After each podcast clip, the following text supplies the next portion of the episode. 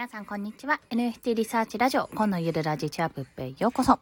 サクッと解説、あの、解説とかラジオを始めます。ごめんなさい。えっと、もう動画とかの音がめちゃめちゃ混ざると思います。ご飯終了時で、もうみんな今まったりタイムなので、生活音が混じるかと思いますのでご了承ください。ということで本日は NFT だけじゃない、なぜギブが今必要なのかっていうお話をサクッとさせていただきます。もう結論から言うと、あの商品をご利用しするんじゃなくて、結局その商品、まあその業界ですね、NFT だだったらもう NFT 業界とか、その、例えばファッションだったら洋服を売るとかだったらそのファッション業界全体に対して、その顧客層とか、例えばこれから作っていきたいなっていうデザイナーさんの方とか、まあ、もしくはコレクターの方さんとか何でもいいんですけども、そういった方々に対して、あの、ギブ自分はこういう情報を集めてますとか、メディア作ってますとか、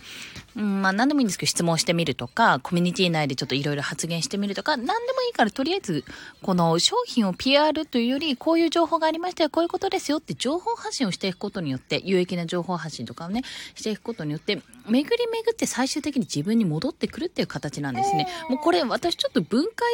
してみたんですよ。どういうことかなと思って。で、一例として挙げると、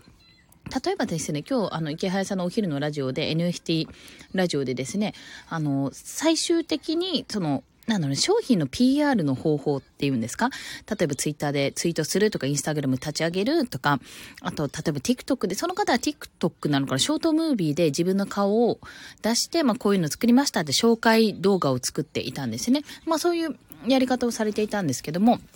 まあ、それもすごい、ああ、なるほどなって思うよね、その PR だったんですが、まあ、それを、とかね、いろいろ駆使したところで、やっぱり商品を PR するって限界を感じやすいんですって。手詰まりをしやすいと。で、やっぱりちょっと人によっては押し売りのような形になってしまって、まあちょっと遠のいてしまう傾向もあると。じゃあどうしたらいいかって考えたときに、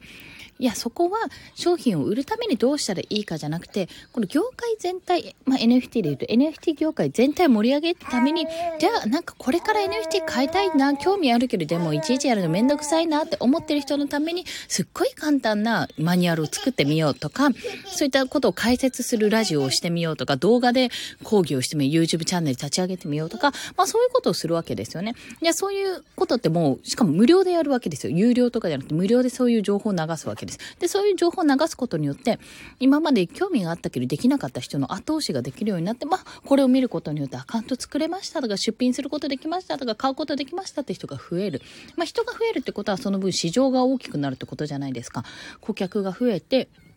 顧客が増えるときに、じゃあ何かを買おうって思ったときに、まあ、自分の気に入ったものをおそらくね、探すとは思うんですが、まあ、膨大な量の中で、あ、そういえばこの人のブログ見て私やったなとか、この人の動画見てやったなってことを思い出すわけですよ、そこで。まあ、ちょっと引っかかってると、頭の中に残ってるってことになったら、ちょっと見てみよう。で、気に入ったら買うっていうような流れにね、すっごいいい、